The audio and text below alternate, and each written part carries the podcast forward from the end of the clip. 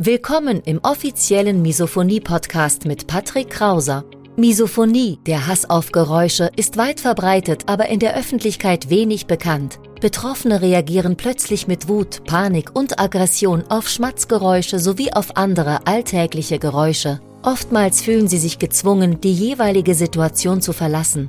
Dein Gastgeber und Wegbegleiter Patrick ist selbst betroffen und hat es geschafft, einige seiner Trigger abzumildern und manche sogar zu löschen. Im Misophonie-Podcast erfährst du, wie auch du deine Reaktion auf Geräusche abmildern kannst, um wieder mehr Lebensfreude und Lebensqualität zu erleben. Und jetzt viel Spaß mit dieser spannenden Podcast-Folge. Hallo und herzlich willkommen zu diesem neuen Video. Mein Name ist Patrick Krauser, ich bin Autor, Blogger und Misophoniker und ich begrüße dich ganz herzlich auf dem Nummer 1 Kanal, wenn es darum geht, wie du trotz Misophonie noch glücklicher leben kannst, wie du sie vielleicht sogar als Chance nutzen kannst und wie du natürlich deine Trigger abmilderst. Vor kurzem hat mich eine Instagram-Nachricht erreicht, die mich sehr, sehr nachdenklich gestimmt hat. Und in diesem Video möchte ich mal etwas über diese Instagram-Nachricht erzählen und natürlich auch darauf eingehen, wie du mit bestimmten Problemen, was die Misophonie angeht, umgehen solltest. Ich wünsche dir auf jeden Fall viel Spaß im Video und du siehst, ich bin hier aktuell nicht in meiner gewohnten Umgebung. Das heißt, ich bin mal etwas umgezogen, weil es für mich ein sehr, sehr emotionales Thema ist, ein sehr, sehr wichtiges Thema und deswegen mal diese andere Umgebung. Ich wünsche dir viel Spaß im Video. Vor kurzem hat mich eine Nachricht erreicht auf Instagram, die möchte ich dir jetzt mal im Wortlaut genau vorlesen. Ich blende die auch nochmal ein.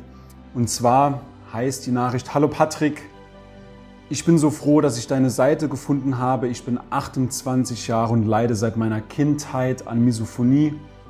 Manchmal wäre ich lieber taub und würde lieber nichts hören.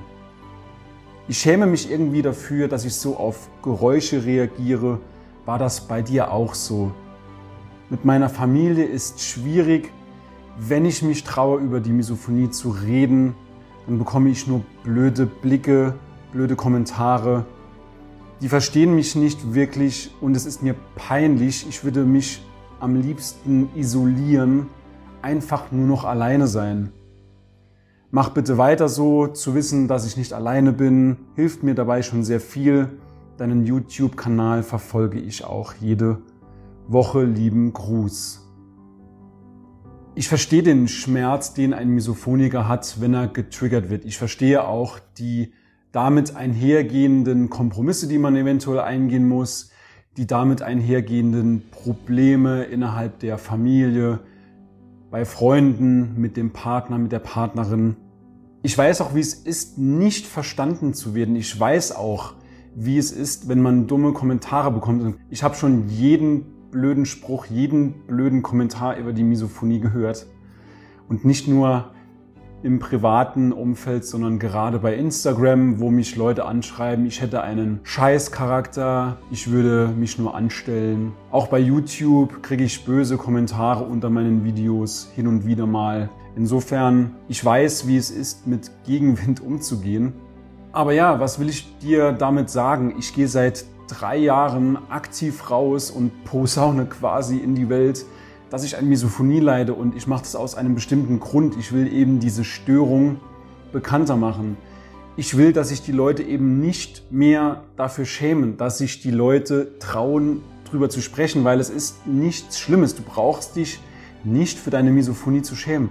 Wenn du jemandem körperliche oder seelische, emotionale Gewalt angetan hast, wenn du jemandem wehgetan hast, dann kannst du dich schämen, aber doch nicht für etwas, wofür du nichts kannst. Und ich wette mit dir, wenn du die Wahl hättest zwischen Misophonie und keiner Misophonie, dann würdest du dich vielleicht oder sogar sehr wahrscheinlich für keine Misophonie entscheiden. Aber sieh es auch mal so.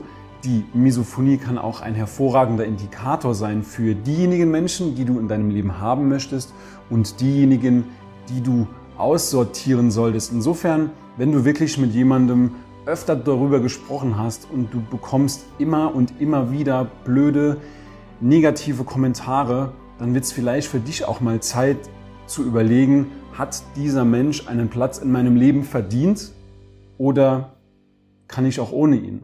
So traurig es klingt. Ich versuche die Misophonie aber auch irgendwo als Chance zu sehen, als Indikator für Leute, die ich in meinem Leben binden will und Leute, die ich aussortieren kann. Und das solltest du für dich genauso mitnehmen. Du solltest dich bitte nicht für die Misophonie schämen. Wenn ich auf bestimmten Netzwerkveranstaltungen bin und erkläre, dass ich an Misophonie leide, dann fragen die Leute immer sehr, sehr interessiert. Ich gehe, wie gesagt, seit Jahren damit raus und erzähle jedem quasi auch durch meine beiden Bücher, durch meine Online-Kurse, durch das Hörbuch, durch meine Veröffentlichungen allgemein, dass ich an Misophonie leide. Ich schäme mich dort nicht dafür, ich kann nichts dafür und versuche halt eben das Beste daraus zu machen und den Tipp gebe ich dir auch.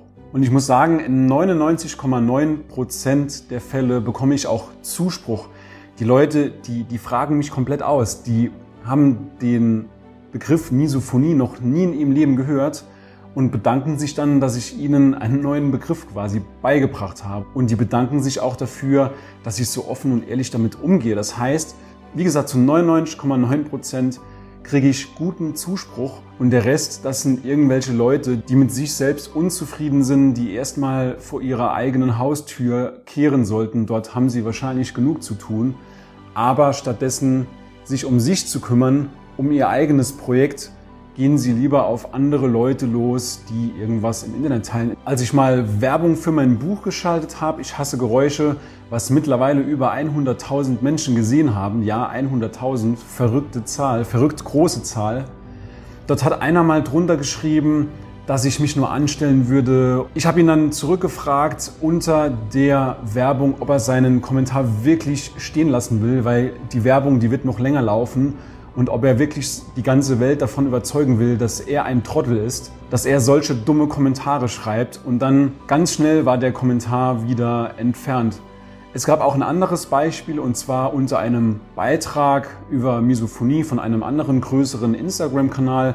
Dort habe ich mal einen Kommentar geschrieben und paar Minuten später hat dann ein anderer böswilliger Mensch drunter geschrieben, ich hätte einen Scheißcharakter, ich würde mich nur anstellen und ich habe ihn dann herzlich zu einem Live-Instagram-Termin eingeladen. Aber wie du dir sicher denken kannst, der Termin hat natürlich nicht stattgefunden, weil er sich das nicht getraut hat. Insofern, wenn dir jemand negativ entgegnet, gib ihm ruhig ein paar Chancen. Vielleicht braucht es unter Umständen ein wenig, bis die Leute das verstehen. Es kann unter Umständen seine Zeit dauern, bis die Leute verstehen, was dein Problem mit Misophonie ist, wie sie damit umgehen können. Und deswegen gibt's ja auch diese Produkte von Misophoniehilfe, um das Ganze etwas zu beschleunigen, weil das Thema ist leider immer noch sehr, sehr unbekannt. Und insofern stell dich auch darauf ein, von deiner inneren Einstellung, stell dich darauf ein, dass die Leute erstmal mit Fragezeichen reagieren. Das ist auch völlig okay, das ist auch völlig normal. Sei so tolerant und verlange dann auch gleichzeitig die Toleranz dir gegenüber. Ja, und wenn du allgemein Unterstützung brauchst beim Umgang mit deiner Misophonie, wie du dich planst, wie du dich organisierst, wie du Trigger abmilderst, dann lade ich dich natürlich zu dem kostenlosen Erstgespräch ein mit meinen Kollegen Andreas Seebeck und Verena Hein. In diesem Sinne wünsche ich dir weniger Trigger und mehr Lebenszeit, mehr gute Lebenszeit. Bis zum nächsten Video, dein Patrick. Ciao, ciao.